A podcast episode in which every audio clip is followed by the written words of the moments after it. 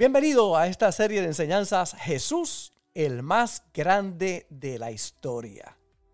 No hay un personaje más grande, más importante, más influyente, el maestro de maestros y sobre todo el Dios que se hizo hombre.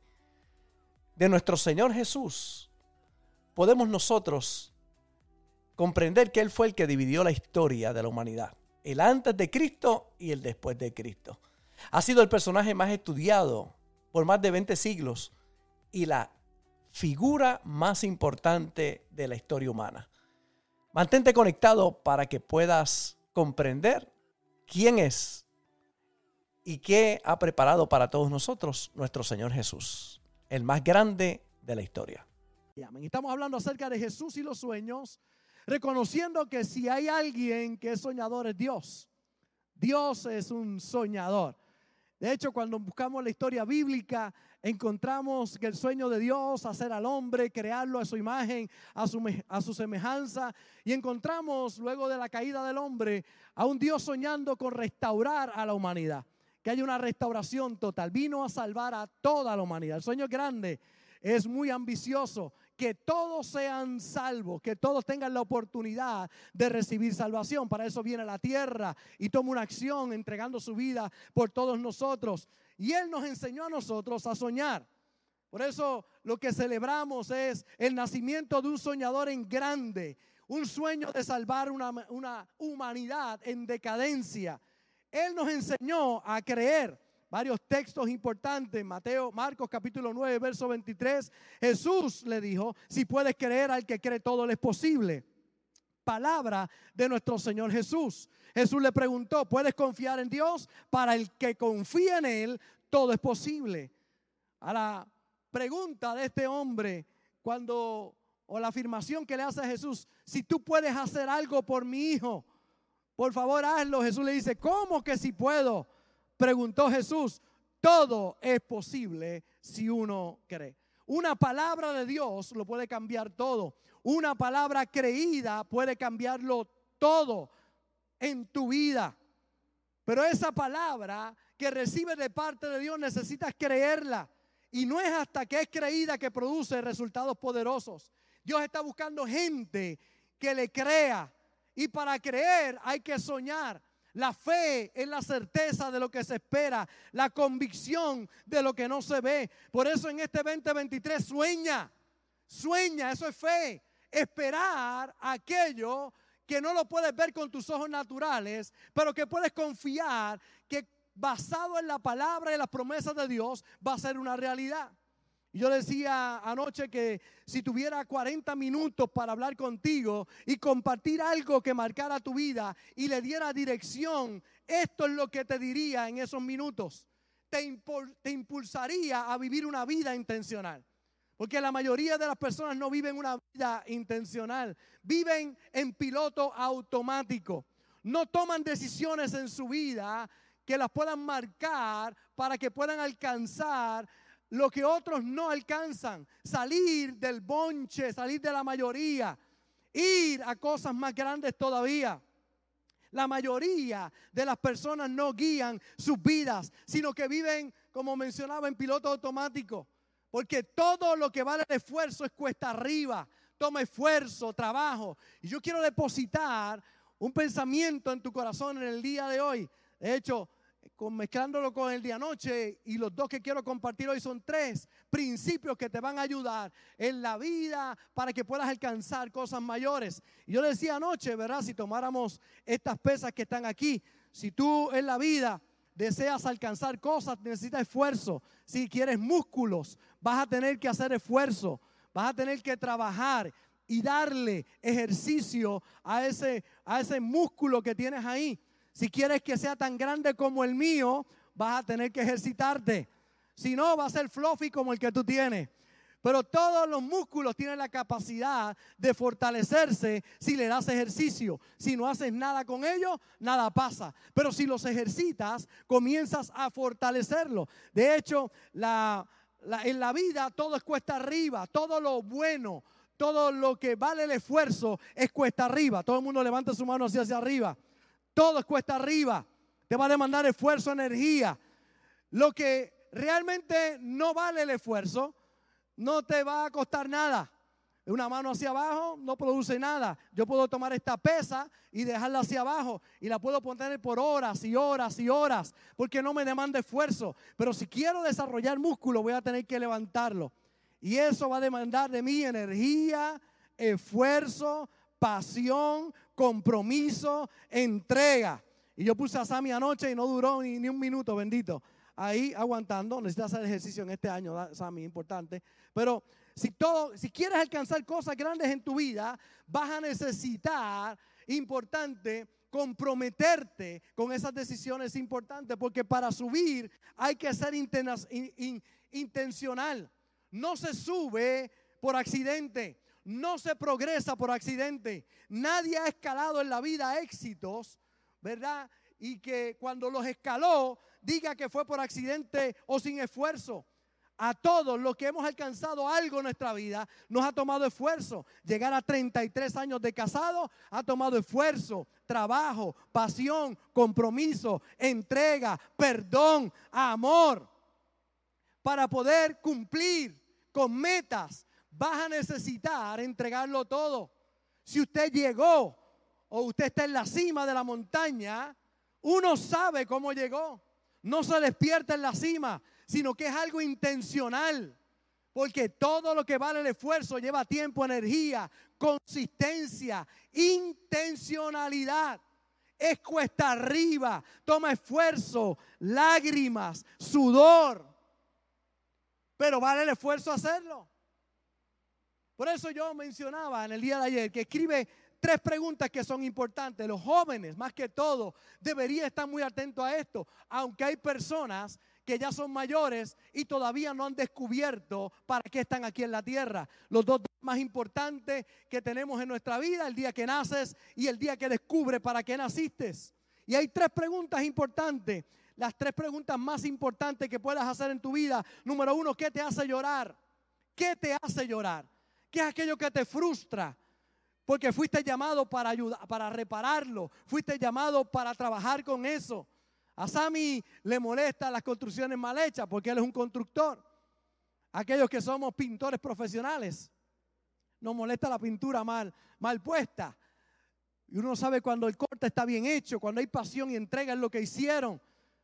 Yo les mencionaba anoche a un hombre que estimo mucho, amo, hoy está en la presencia de Dios, Pablo. Pablo llegaba a la iglesia en el otro templo y veía el piso y si no estaba brillado el piso le molestaba. Él tenía una compañía de limpieza eh, de edificios, tenía más de 100 empleados y ese piso siempre estaba brillado, pero cuando llegaba a la iglesia, el de la iglesia estaba barrido, estaba mapeado, pero si no estaba brillado le molestaba. Me decía, en la semana vengo, pastor, porque ese piso no se ve como tiene que estar. Para mí estaba bien, para él lo que le frustraba era su llamado. Así que él mismo venía, se ponía, venía hasta en Guayabera, brillaba el piso, lo ponía brilloso. Y cuando miraba, oh, veía, porque para él esa era su pasión. ¿Qué te frustra? Puedes descubrir para lo que fuiste llamado. Hay gente que le apasiona ayudar a otros. Hay personas que le apasiona sanar a otros, ayudarle para que estén sanos, llamados a la medicina. Algunos que les molesta, les frustra la injusticia, son llamados para ser abogados, son llamados para ser jueces, para trabajar con las leyes, para ayudar a otros. Tu llamado está muy identificado con aquello que te frustra. Número dos, ¿qué te hace cantar? ¿Qué te hace? ¿Qué te da alegría?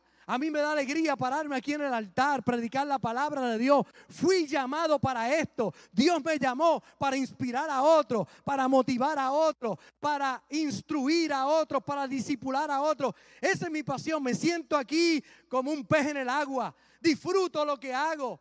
No me cuesta las horas que me toma prepararme, orar, interceder, tomar tiempo para que ustedes puedan recibir esta palabra porque esa es mi pasión.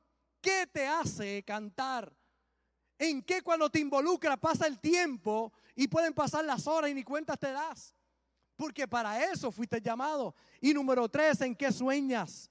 Tres preguntas muy poderosas en la vida que te llevan a descubrir para lo que tú has sido llamado. Tu propósito en la tierra, todos tenemos un propósito aquí en la tierra. Todos somos parte de un cuerpo y todos en el cuerpo son importantes. El dedo chiquito del pie, muy importante. Usted no se recuerda de él hasta cuando le recorta ahí porque ya salió la uña, ¿verdad? Y para que no le moleste en el zapato, pero alguien se ha dado con la esquina de la cama en el dedo chiquito. Y estoy seguro que le dolió nada más que el dedo chiquito, ¿verdad? Le duele a uno hasta el pelo, el corazón, los tuétanos, porque ahí te dice, oye, hay que cuidar ese dedito. De hecho, si no lo tuvieras, perderías balance en el cuerpo. Porque cada uno, quizás tú digas, ese hermano de la iglesia es una uña chiquita, esa es la uña chiquita o es el, el dedo chiquito del pie. Pues hace falta para que haya balance en la casa de Dios. Todos somos importantes. Corazones, pulmones, todo. Importante. Todos tenemos un llamado. No todos tenemos el mismo llamado, pero nos podemos complementar unos a otros. Yo con el llamado de pararme aquí para predicar, otros de servicio, otros para poder bendecir a la gente cuando llega, otros para cantar. La mujer baterista que teníamos hoy aquí, Marlene tocando la batería. Impresionante, dones y talentos. ¿Para qué? Para el servicio de otros. ¿Qué te hace sentir dolor? ¿Qué te alegra? ¿Y qué harías si pudieras hacer cualquier cosa? Hay gente que está haciendo cosas que no le apasionan, no es su llamado, pero las hacen porque cobran por ellas, pero las hacen sin pasión, sin entrega, porque no es su llamado. Pasan 30 años haciendo algo que ni les llama la atención, que lo odian o no les gusta o no, no les apasiona hacerlo. Y es triste ver a alguien que hace algo sin pasión. Tienes que buscar tu pasión y tienes que entregarte por completo. Yo no podría hacer otra cosa con la pasión que hago, lo que hago para predicar, para aconsejar, para ir a funerales, a, traerle consuelo a otros, para estar en las bodas, para hacer cuantas cosas tengo que hacer como ministro. No me pesa, es mi llamado. Pero un ministro que no ha sido llamado haciendo eso, le va a aborrecer la vida. Yo no podría hacer nada si no le puedo meter la pasión completa a eso. Así que en este año, sé intencional en, número uno, en descubrir tu propósito. Y si lo has descubierto, vive para ese propósito, entrégate totalmente a ese propósito. Pero número dos, un consejo que te daría si tuviéramos algunos minutos para hablar y para marcar tu vida. Número dos, bien importante, invierte en tu crecimiento personal. Pastor, ¿qué consejo usted me daría? Invierte en tu crecimiento personal. Es más fácil ver en lo que otros deben crecer que en lo que tú necesitas crecer. A veces nos convertimos en expertos mirando lo que le falta a otro, pero no mirando lo que nos falta a nosotros. Somos expertos en mirar la paja en el ojo del hermano, pero no mirar la viga que atraviesa nuestro propio ojo.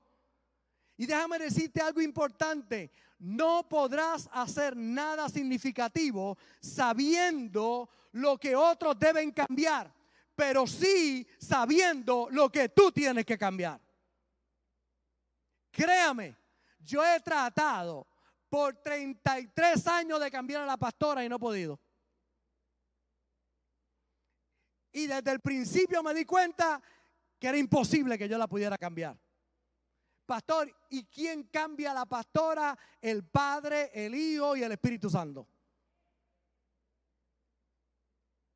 ¿Por qué? Porque yo, humanamente hablando, usted no puede cambiar a la gente que le rodea.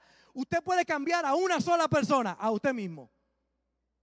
Y su influencia puede ser tan poderosa que ayude a que otros también puedan cambiar. Pero tienes que invertir tiempo en tu crecimiento. Dos versos muy poderosos, reveladores de Jesús en su parte humana, que nos dice mucho de Jesús y de este principio que estoy compartiendo. Lucas capítulo 2, verso 40, y el niño crecía y se fortalecía y se llenaba de sabiduría y la gracia de Dios era sobre él. El niño crecía, se fortalecía, se llenaba de sabiduría y la gracia de Dios era sobre él. Por eso Jesús marca la historia, un antes y un después. Por eso su pasión por cambiar a los demás fue tan efectiva. Porque si con alguien trabajó fue con él mismo. Mire cómo dice, crecía, se fortalecía, se llenaba de sabiduría y la gracia de Dios era sobre él. Si alguien, si en alguien trabajó Jesús para que pudiera ser de bendición para otros fue en él mismo, no en otros. Él trabajó en él. Hay otro verso muy poderoso, aparece en el verso 52, y Jesús crecía en sabiduría y en estatura y en gracia para con Dios y los hombres. Ese es nuestro Señor Jesús. Se dedicó a crecer Él para hacer un impacto hacia los demás. Por eso invierte en ti mismo. Han descubierto el gran problema del cuidador. En estos últimos años se ha descubierto algo muy importante de aquellos que cuidan a los enfermos. El peligro que cogen o tienen los que están cuidando a otra persona que está enferma. Si tú no tienes cuidado, mire qué interesante, una persona sana cuidando a alguien que está enfermo, si descuida su salud por cuidar al otro, puede morir primero que el enfermo. Voy a repetir otra vez. Una persona sana cuidando a un enfermo, si descuida su salud por cuidar al otro, puede morir antes que el que estaba cuidando. Por eso usted ve muchos enfermos que lo cuida uno y se le muere, cuida a otro y se le muere, lo cuida a otro y se le muere. y pueden trascender muchos cuidadores, porque el que viene a cuidar tiene la responsabilidad de cuidar, pero no puedes perder de perspectiva que te tienes que cuidar tú primero. Porque si tú te entregas para otro y te descuidas tú, ahora ese descuido va a cortar tus días. Entonces tienes que cuidar a otro, pero más te tienes que cuidar tú.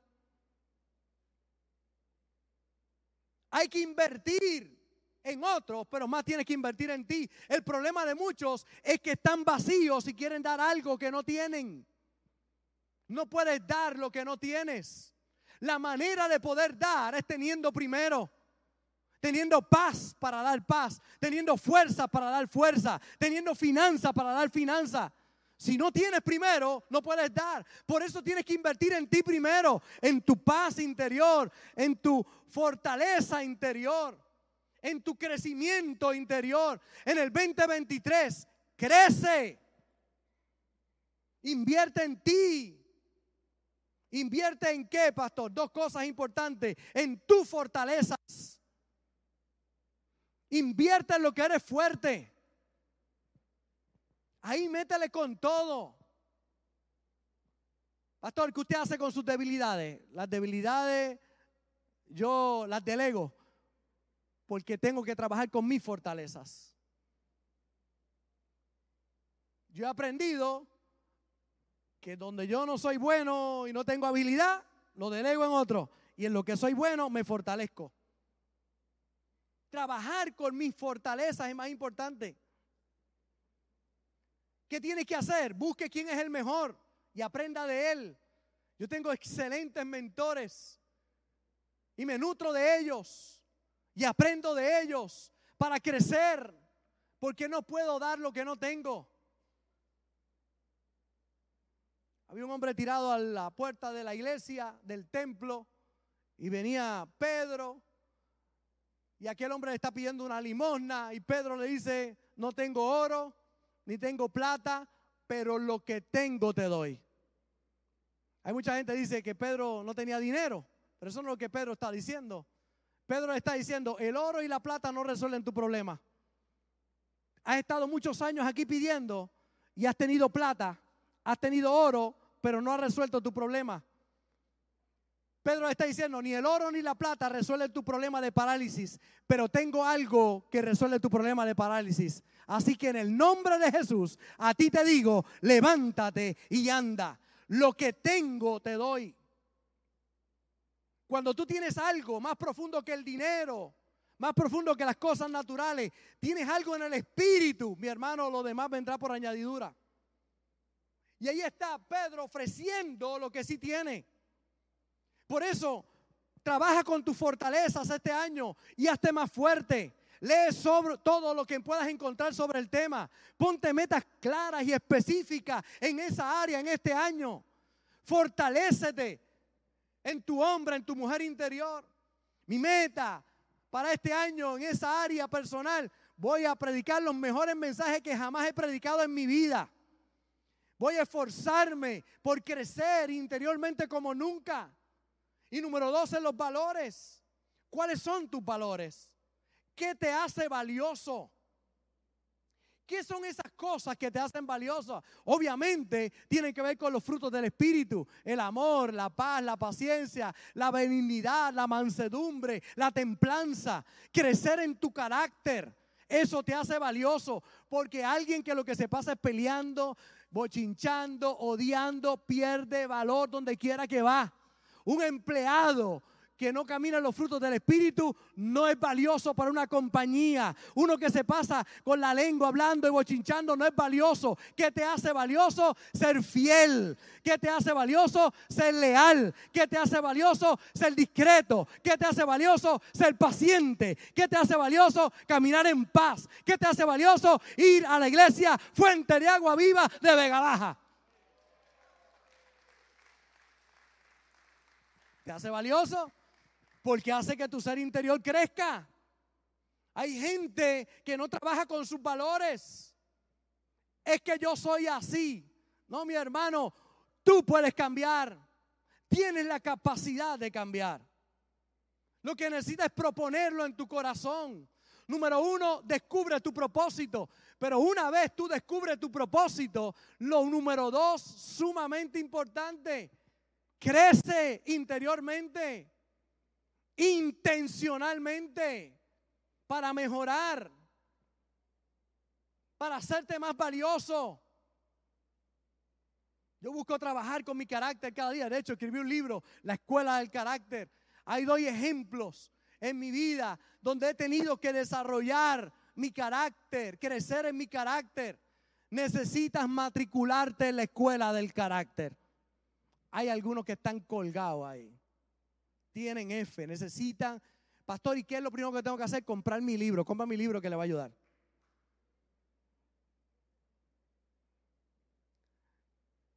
Vaya adelante de la presencia de Dios, trabaje con su hombre y mujer interior.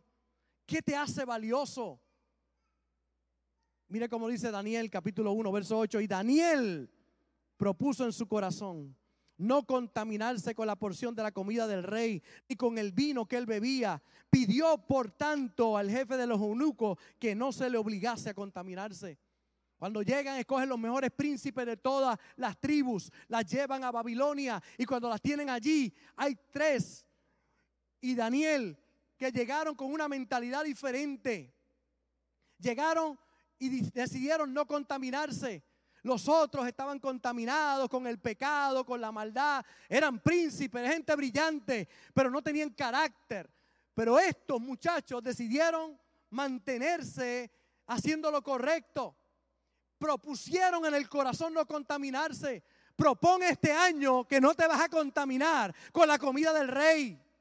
Que no te vas a contaminar con el mundo con los malos hábitos, con la pornografía, con el alcohol, con el cigarrillo, con las drogas. Propone este año ser un mejor ser humano.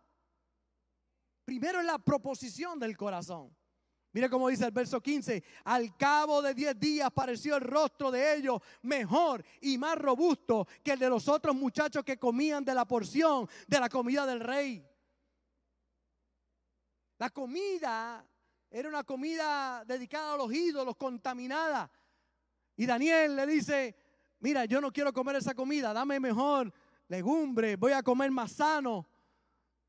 Y él, le dijo, no puedo hacer eso porque si más adelante te ves mal, el rey va a preguntar. Y si yo le digo que estás comiendo otra comida, entonces me busco el problema yo. Y él le dijo, no, no, a una prueba de 10 días. Si en 10 días me ves mal, yo como esa comida a los 10 días cuando lo miró, lo vio 10 veces mejor que los otros. Porque cuando tú sirves a Dios y tú, le, y tú vives para Él, mi hermano, tú estarás 10 veces mejor que aquellos que no le sirven a Dios. 10 veces mejor. Ahora, mire cómo dice el verso 17. A estos cuatro muchachos Dios les dio conocimiento e inteligencia en todas las letras y ciencias. Y Daniel tuvo entendimiento en toda visión y sueños.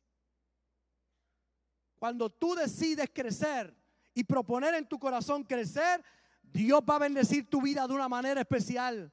Dios te va a levantar porque tú eres luz en medio de tinieblas. Tú eres la sal de la tierra. Dios te ha llamado a brillar, mi iglesia. ¿Y cómo, pastor? Propone en tu corazón no contaminarte. Propone en tu corazón crecer personalmente, interiormente. Este año voy a ser mejor esposo. Este año voy a ser mejor padre. Este año voy a ser mejor pastor. Este año voy a ser un mejor empresario. Este año voy a ser mejor yerno. Oye, ni un amén. Suegra, nadie me creyó. Pero yo me creo, voy a ser mejor yerno este año. Propon en tu corazón. Ahora mira el verso 19 y 20. Y el rey habló con ellos. Y no fueron hallados entre todos ellos otros como Daniel, Ananías, Misael y Azarías. Así pues estuvieron delante del rey en todo asunto de sabiduría e inteligencia que el rey les consultó, los halló diez veces mejores que todos los magos y astrólogos que había en todo su reino. Oh, Dios me ha traído para declarar una palabra sobre tu vida. Cuando tú descubres tu propósito y cuando tú creces en tu interior y propones en tu corazón crecer y ser mejor, óyeme, estarás diez veces mejor que otros vas a brillar. Y no sé para quién es esta palabra, pero este año las puertas que se te van a abrir son tan grandes. Dios te va a poner frente a lugares tan importantes de gente tomando decisiones y tú serás el consejero, la consejera para esas personas. Ay, ay, ay.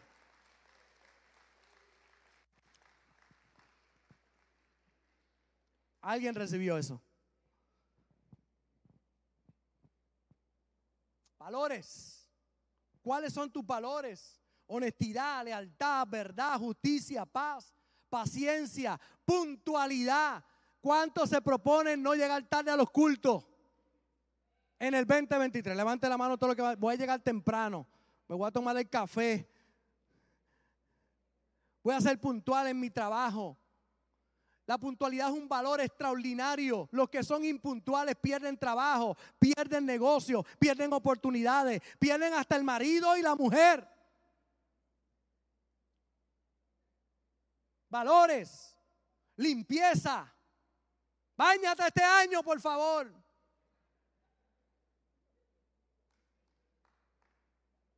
Un valor bueno. ¿Cuál es tu plan de crecimiento personal para este año? Te pregunto, ¿cuál es tu plan de crecimiento? Ah, yo no he pensado en nada, por eso es que no alcanzas nada. ¿Cuál es tu plan de crecimiento personal? Yo tengo claro los libros que me voy a leer este año. Tengo claro los seminarios que voy a ir este año. Tengo claro los lugares que voy a ir para crecer.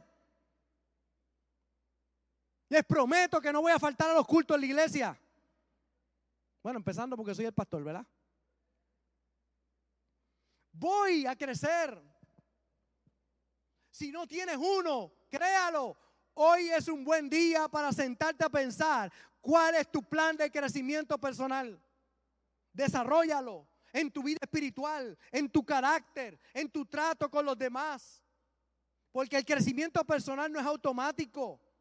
El camino de crecimiento personal es cuesta arriba, y solo los que se esfuerzan logran vencer. Tienes que ser intencional. No se mejora por accidente. Mejorar es intencional. Si a tu mujer le molesta la toalla mojada encima de los muebles, cambia este año.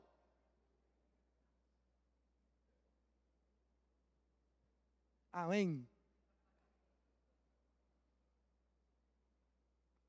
Hay hombres que entran en ese baño cuando salen es como si hubiese pasado el huracán María por ahí.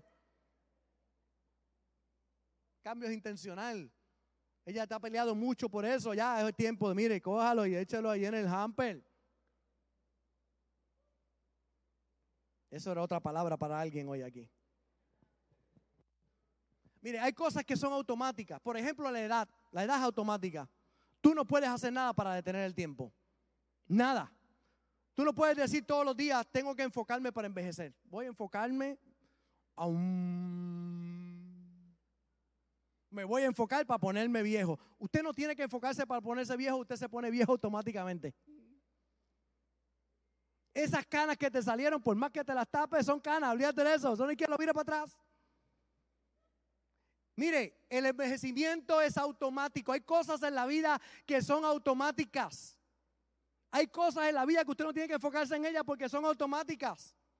Yo, hay personas que dicen, es que no me puedo distraer porque si lo hago no me pongo viejo. No, mi hermano, puedes distraerte todo lo que tú quieras, que viejo te vas a poner. Solo sigue respirando todos los días porque es automático. Es automático envejecer.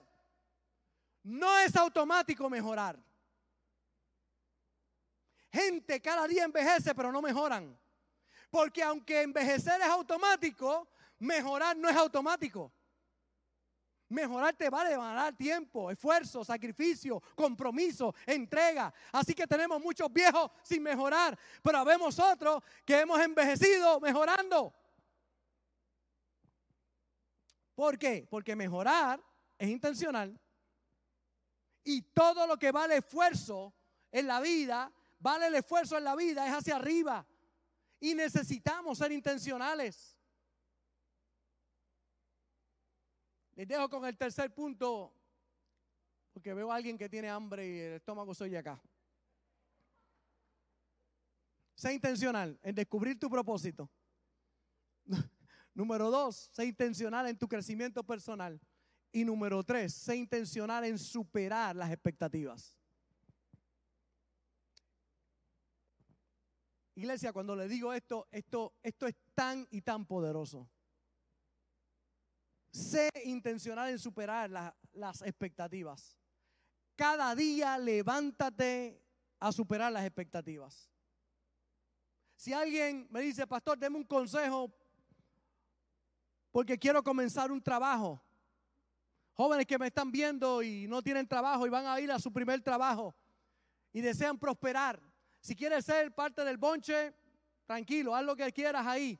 Pero si tú quieres mejorar y progresar y empezar abajo, pero terminar arriba, cinco consejos. Uno, llega más temprano que todo el mundo.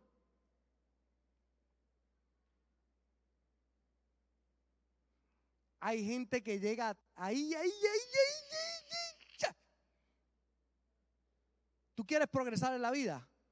Llega más temprano que todo. Número dos, haz tu trabajo con excelencia. Número tres, habla con el supervisor y dile que estás dispuesto a ayudar en todo lo que pueda, aún fuera de horario. Ah, yo no voy a hacer eso, pues te vas a quedar siempre en la cola nunca vas a progresar. Cuatro, cuando pidan ayuda, ser primero en ofrecerte. Y cinco, sal mucho después del horario de tu salida. Inevitablemente, alguien que hace eso, inevitablemente va a prosperar. Yo tengo empresarios aquí. Sammy, si tú tienes un empleado así, ¿qué haces con él? Le das alternativas para que crezca. Calito, si tú tienes un empleado así, ¿qué haces con él? ese está en el top de tu lista, es el mejor que va a cobrar. Marta, Luis, si tú tienes un empleado así, ¿qué tú haces con eso? Va a progresar. Pero aquel que no supera expectativas nunca llega a ningún lado. ¿Usted sabe por qué yo tengo a la pastora aquí? Aprovechar que no está aquí al frente. ¿Usted sabe por qué está aquí? Porque este que está aquí busca todos los días superar las expectativas de ella. Todos los días me levanto con la pasión de enamorarla otra vez. Todos los días me levanto para ser diferente, porque si soy igual que el bonche, ¿qué me diferencia? Yo soy el hombre de esa mujer. Y si me deja, pierde.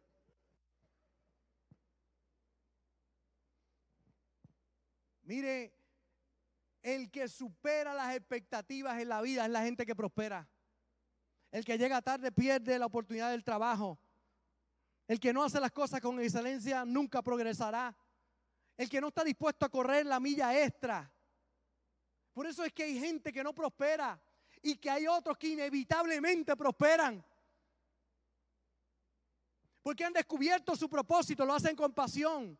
Número dos, no solamente eso, sino que crecen personalmente. Y número tres, son gente que supera las expectativas constantemente. Hay personas que hacen lo contrario a lo que yo acabo de mencionar y se quejan de por qué no los promueven o por qué los sacaron del trabajo. Sencillo, tengo la respuesta. Y es que no has hecho lo que tienes que hacer más allá de las expectativas. Pastor, y si yo lo hago y esa persona no me reconoce, hay un Dios allá arriba que te está mirando y ese Dios que te está ahí te va a abrir una puerta que nadie podrá cerrar esa puerta que tiene para ti. Tú no lo haces para los hombres, tú lo haces para Dios.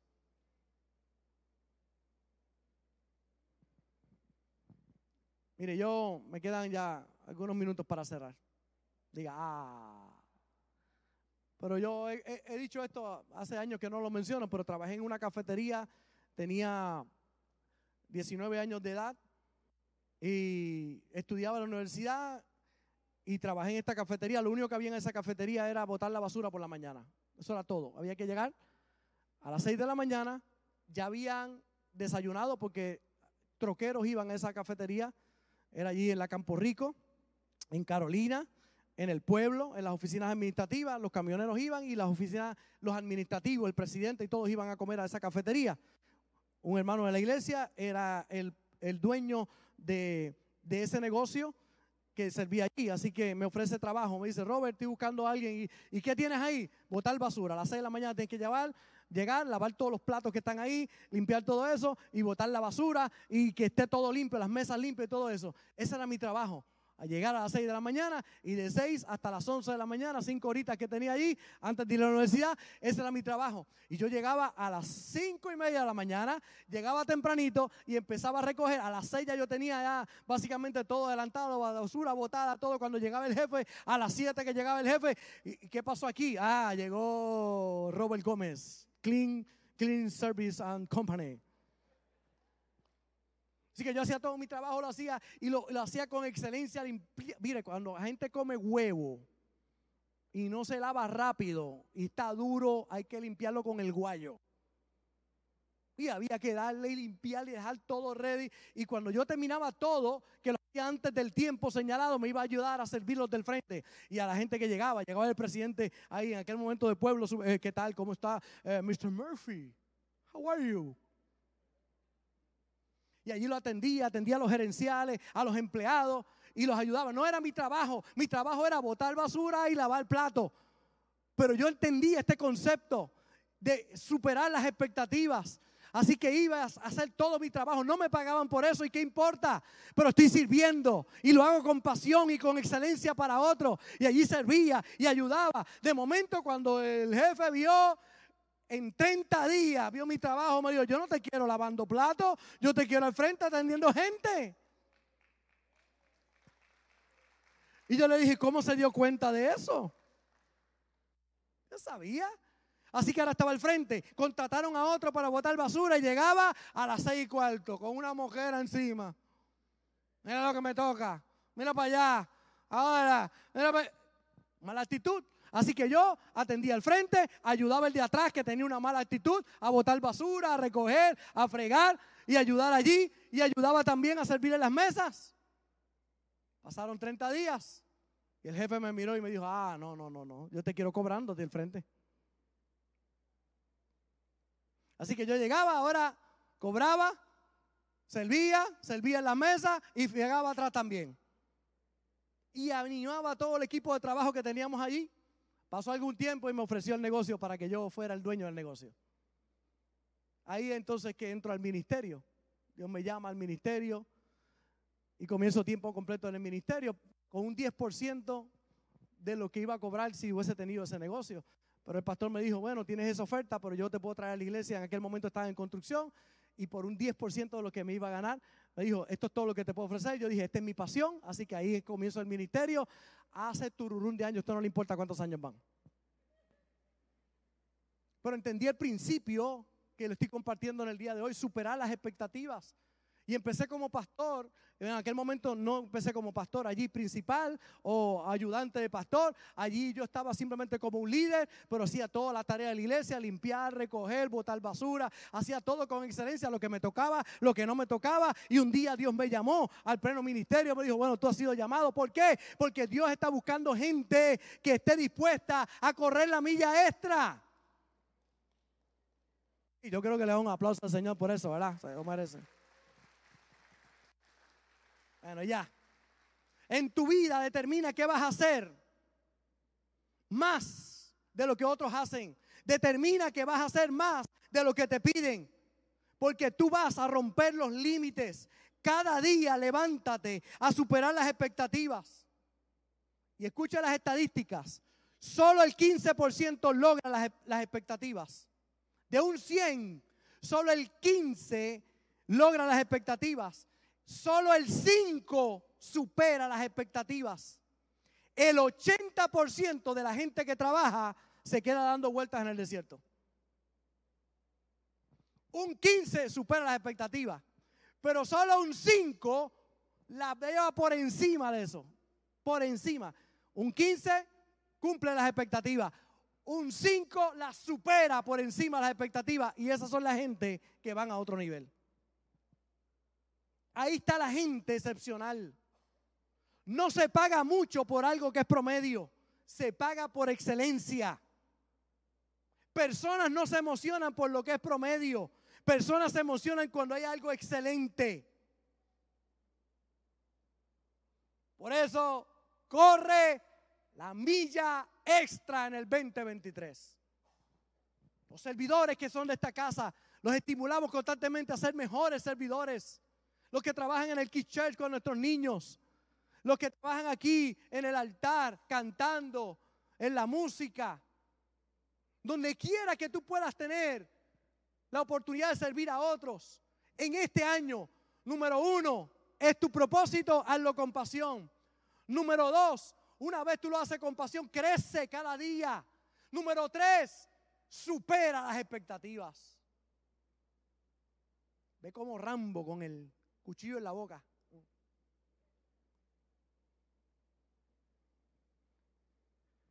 Le dijeron un hombre, el mundo viene contra ti. Él dijo, no, no, no, yo voy contra todo el mundo. La diferencia es muy grande. Yo voy para adelante. Oro a Dios que salgas de aquí hoy a comerte el 2023. A darle con todo en donde estás a servir con lo mejor que tú puedes hacer, a correr con excelencia, porque Cristo no vino a dar un poquito por ti, Él vino a dar su vida en la cruz del Calvario. Se entregó hasta la muerte para que tú tengas vida. Te dio el ejemplo que no es promedio lo que necesitamos para cambiar, que es excelencia lo que hace falta para cambiar. Él dio su vida total por ti. La pregunta es, ¿estás dispuesto tú a dar tu vida total por Él? Estás dispuesto a dar tu vida total por servir a otros. Que lo que hagas, seas en el restaurante sirviendo comida a otros, no hay cosa más linda que alguien que sabe servir. ¿Qué quiere? ¿No hay? Majano chicle. De eso no hay. ¿Y qué hay? Pues no sé. Dígame, yo le digo. No hay pasión. No hay entrega. Pastor, ¿le da propina? Claro, pero le doy la que, la justa. Y cuando alguien le sirve bien, chacho, lo bendigo, le echo bendiciones y lo bendigo bien. Porque no hay cosa más linda que la gente que sabe servir y lo hace con excelencia. No importa lo que tú hagas. Yo voy a Ibeliz, aquí la tengo aquí al frente. Ibeliz se ha hecho toda una profesional con la fotografía, ella tiene otra profesión y ella es excelente en lo que hace. Y Dios la ha bendecido muchísimo. Pero cuando se puso en el corazón la fotografía aquí en la iglesia, mire, yo la veo con las mejores cámaras. Yo veo esas cámaras y yo digo, Dios mío, y esa, y esto es otra nueva porque es mejor cámara ahora. Y ahora, ahora la luz no se le van a ver las imperfecciones. Usted va a ver que esto es una cosa. Y yo la veo ella perfeccionándose cada día, mejorando ella y Dios bendicionándola y prosperándola porque prospera aquel que ha entendido estos principios que estoy compartiendo. Vive tu propósito con pasión, mejora cada día y supera las expectativas. Supera las expectativas. Porque algo te garantizo, que este año 2023 vas a prosperar como nunca de la mano de Dios. Amén.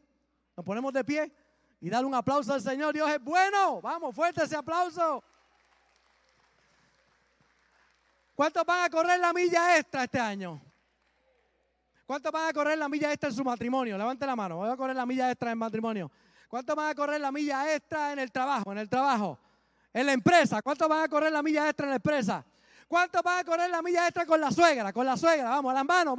Muchas manos, muchas manos. Aleluya. Hay menos, pero está bien este año voy a correr la milla extra y le voy a dar con todo en el nombre del Señor. Porque esas son la gente que se le abren las oportunidades, que reciben la gracia y el favor de Dios. Gracias por conectarte con nosotros. Ha sido una hermosa bendición poder compartir contigo la palabra de Dios. Te pido dos cosas. Número uno, comparte con alguien más. Que otros también puedan ser bendecidos por la palabra. Y número dos, envía tu ofrenda para que podamos continuar llevando el mensaje de fe y de esperanza a tanta gente que lo necesita. Lo puedes hacer a través de ATH Móvil en donaciones, Fuente de Agua Viva Vega Baja, o a través del PayPal, Fuente Vega Baja. Si no das, no pasa nada. Pero si das, Él ha prometido abrir las ventanas de los cielos y derramar bendición hasta que sobre y abunde. Muchas bendiciones.